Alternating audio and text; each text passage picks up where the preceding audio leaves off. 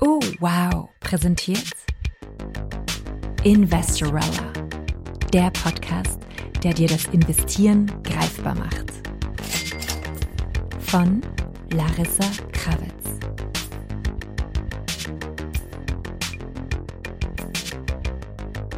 Liebe Hörerinnen, liebe Hörer, willkommen bei Folge 44 von Investorella, der Podcast, der dir das Investieren greifbar macht. Mit Finanzexpertin Larissa Krawitz. Und Frau Krawitz, was macht eigentlich die Teilzeitverkäuferin? Wie kann sie eigentlich investieren? Das ist eine Frage, die mir in der Vergangenheit in Interviews immer wieder gestellt wurde. Und ich muss sagen, oft habe ich mich über diese Frage ein bisschen geärgert, weil es in so gut wie allen Fällen eine rhetorische Frage war. Eine rhetorische Frage, bei der der Inhalt der Frage, bei der die Frage gar nicht ernst gemeint war. Ähm, oft wurde mir diese Frage gestellt, um einfach zu interpretieren. Ich weiß nicht, ob die Journalistinnen vielleicht einfach nur die Bestätigung ihres eigenen Glaubenssatzes wollten, dass Investieren nur was für Reiche ist und wenn man weniger verdient, dass man dann gar nichts tun kann. Oder ob es, ob es war, um mich irgendwie ein schlechtes Licht zu rücken, so nach dem Motto, naja, ich kann es mir ja leisten. Die Frage war meistens nicht ernst gemeint. Gerade nicht von den Journalistinnen. Aber ich selbst nehme solche Fragen natürlich ernst. Und es war nicht nur da, sondern es war öfters auch bei Online-Veranstaltungen, bei denen ich zu Gast war, bei denen ich Speakerin war, bei denen ich wirklich gefragt wurde von jüngeren Frauen oder von alleinerziehenden Müttern, die, äh, die gesagt haben, ich würde gerne investieren, aber mein Einkommen reicht echt nicht dafür aus. Und für euch ist diese Podcast-Folge gemacht. Aber zurück zu dieser Frage. Was mich bei dieser Frage auch immer sehr beschäftigt hat, ist, dass diese Frage zeigt, dass wir so ein bisschen eine komische Mentalität gegenüber dem Thema Geld haben. Denn ich habe natürlich viele Freundinnen in anderen Branchen, die auch äh, sehr oft Interviews geben. Und zum Beispiel eine Modedesignerin, wenn sie über ihre neue Brand spricht oder ihre Designs, wird von Journalistinnen nie gefragt. Naja, es gibt ja auch Leute da draußen, die haben kein Geld für neue Handtaschen. Wie gehen sie damit um? Diese Frage wird nicht gestellt oder auch im Sportbereich. Man muss sich vorstellen, eine Skifahrerin wird interviewt dazu, wie sie trainiert und wie sie das macht. Da kommt eigentlich nie die Frage, naja, es, es gibt auch Leute, die können nicht so gut Skifahren oder die können nicht so hart trainieren. Was machen sie dagegen? Ja?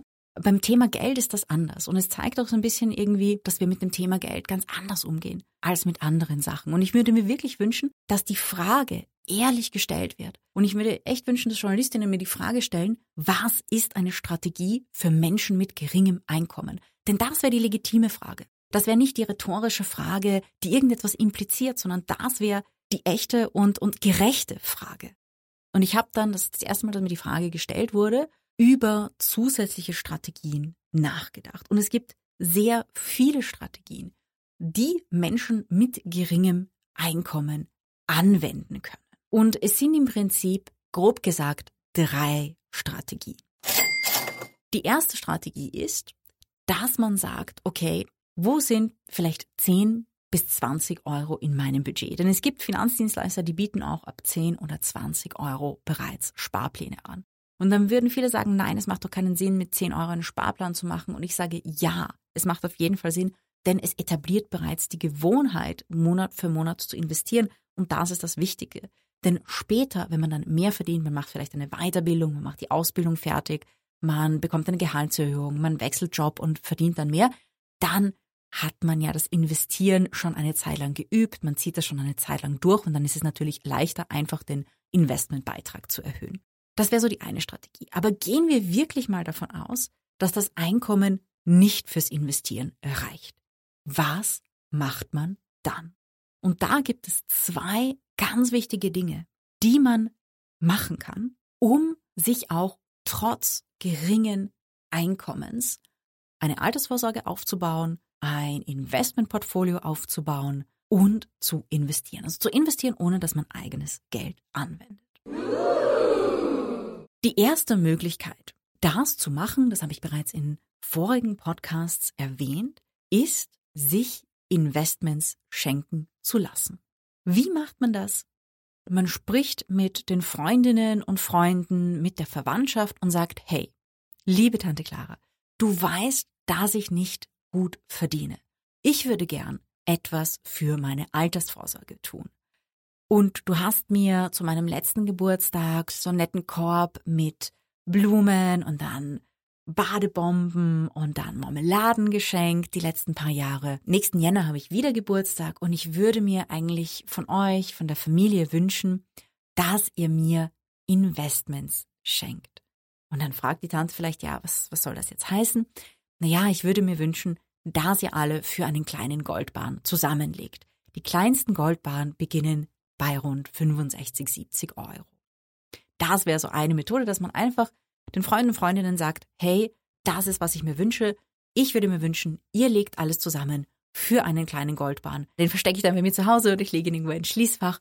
Und so baue ich mir Jahr über die Jahre hinweg, Jahr für Jahr, ein kleines physisches Goldportfolio auf. Einfach etwas, das ich habe zur Absicherung für Notsituationen oder idealerweise auch für die Altersvorsorge oder irgendwann für Eigenkapital, wenn ich mir eine kleine Immobilie anschaffen will, einfach damit ich eine, ein bisschen Sicherheit habe. Und Gold eignet sich wirklich mega gut dazu. Es ist ein absolut ideales Geschenk. Wir haben es in anderen Folgen, äh, Folge 24 A und B, da geht's wirklich um Gold und es ist so einfach und es sieht auch wunderschön aus. Also es ist echt nett zum Verschenken und beschenkt werden. Das wäre die erste Strategie. Aber es muss ja nicht nur Gold sein. Man kann sich zum Beispiel ganz einfach, es ist jetzt nicht so romantisch, aber gerade wenn man schon etwas älter ist, vielleicht über 30, dann ist man ja kein kleines Kind mehr mit Geburtstagsgeschenken, die man vielleicht irgendwie auspacken will und die irgendwie flashy sind, obwohl Gold fällt auch in diese Kategorie. Das ist auch flashy, das kann man anschauen, das glänzt, das kann man auch nicht einpacken. Aber man kann mit der Verwandtschaft so ehrlich umgehen und mit den Freunden und Freundinnen und sagen, hey, ich wünsche mir Geld für Investments.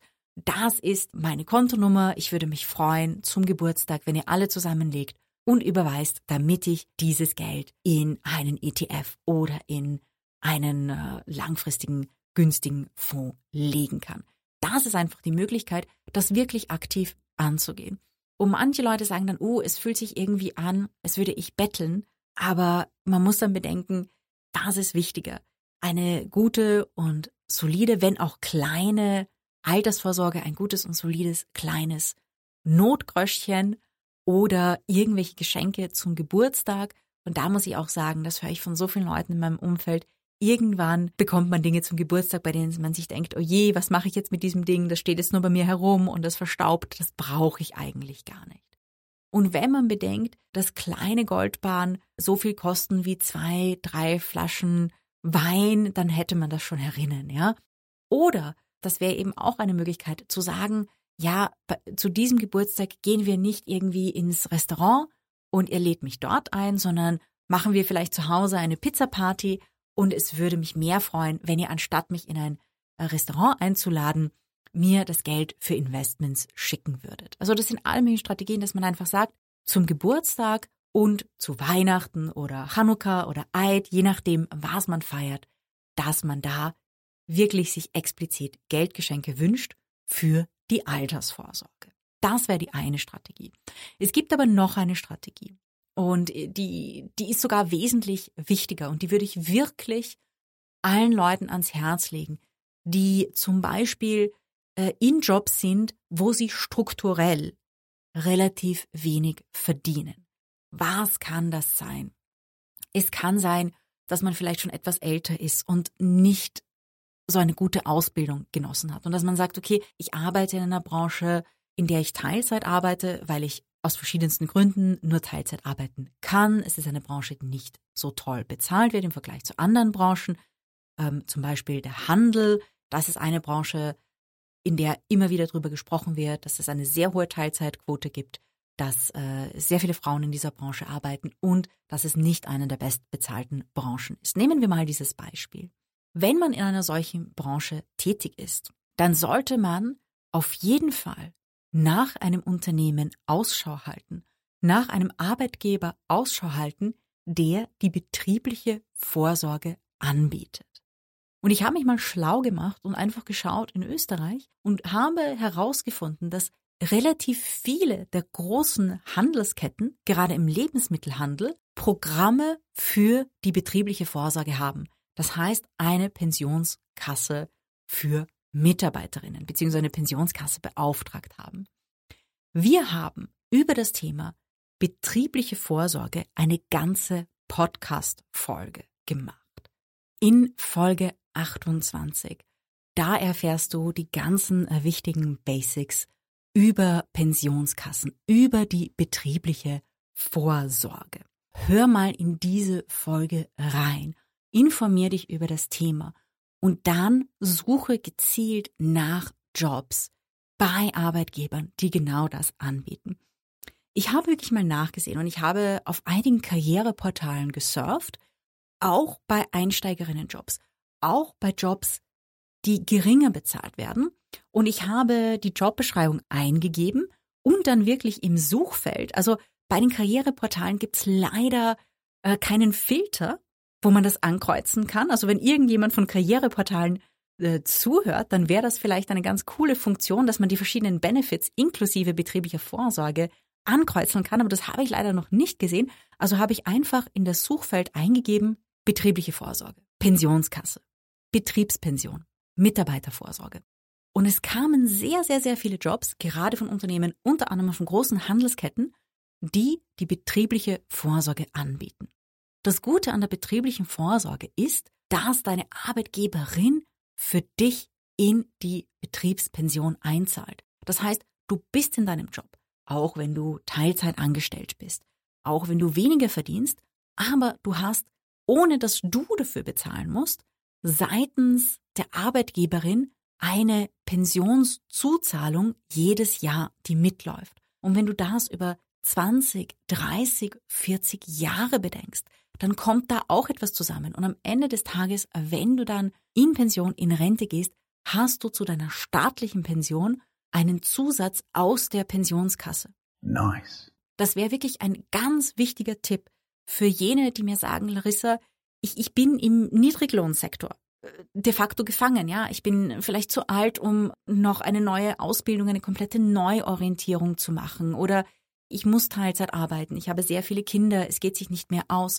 Wenn ihr in dieser Situation seid, dann ist es wirklich eine gute Idee zu sagen, ich suche nach einer Arbeitgeberin mit betrieblicher Pension.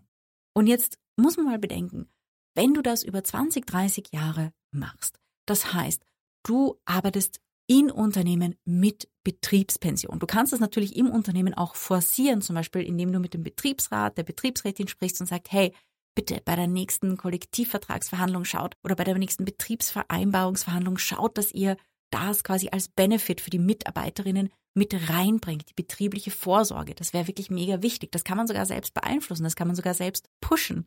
Wenn du das machst und sagst, okay, du hast die betriebliche Vorsorge und du sagst deinen Freundinnen und Verwandten, dass sie dir zum Geburtstag, zu Weihnachten Investments schenken. Dann hast du zwei Dinge, die du aktiv machen kannst, die du Jahr für Jahr machen kannst, um dir Investments zuzulegen, ohne dass das Monat für Monat aus deinem Einkommen rausfließt. Das wären so zwei Möglichkeiten. Natürlich gibt es auch weitere Möglichkeiten. Ja? Also es gibt die Möglichkeit einfach zu sagen, ich mache eine Weiterbildung, ich wechsle Job, ich lege mir einen Nebenjob zu, ich schaue, dass ich hier und dort noch mehr verdiene, damit ich investieren kann. Aber wenn ihr wirklich in der Situation seid, in der ihr sagt, nein, das geht sich nicht aus, dann nehmt auf jeden Fall diese zwei Ideen mit, denn so könnt ihr euch Investments ohne eigenes Geld aufbauen. Awesome! Wenn du jemanden kennst, für die diese Folge besonders relevant wäre, dann kannst du die Folge gerne weiterleiten. Es gibt auch immer wieder zu diesem Thema Finanzhacks und Investieren mit wenig Geld oder Investieren ohne Geld. Post mir auf Instagram, das heißt folgt mir auf Instagram und meldet euch für den Investorella Newsletter an. Und wenn euch diese Folge gefallen hat, würde es mich wirklich freuen, wenn ihr eine kleine Bewertung schreibt. Ich wünsche euch viel Spaß beim Investieren. In diesem Fall auch Bon Courage wenn ihr ein bisschen schüchtern seid, um euren Verwandten mitzuteilen, was ihr euch als nächstes zum Geburtstag wünscht. Auf jeden Fall hört euch die Folge 28 an zum Thema betriebliche Vorsorge, denn dieses Thema ist natürlich nicht nur für jene relevant, die weniger verdienen. Es ist ein spannendes Thema für alle, die gerade vielleicht auf Jobsuche sind oder überlegen, den Job zu wechseln und nach einem besseren Arbeitgeber suchen. Und ich wünsche euch viel Erfolg bei dieser Suche. Und jetzt ein provokanter Podcast-Tipp für euch aus dem Oh Wow Universum und zwar vom Podcast Philosophieren mit Hirn mit der Philosophin Liz Hirn. Die Folge wäre die Welt ohne Geld besser. Wie immer freuen wir uns, wenn ihr uns unterstützt und diesen Podcast teilt. Alles Liebe und bis nächste Woche. Baba.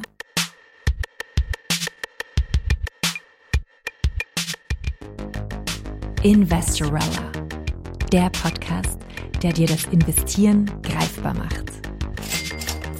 Von Larissa Kravitz. Dieser Podcast wurde präsentiert von Oh, wow.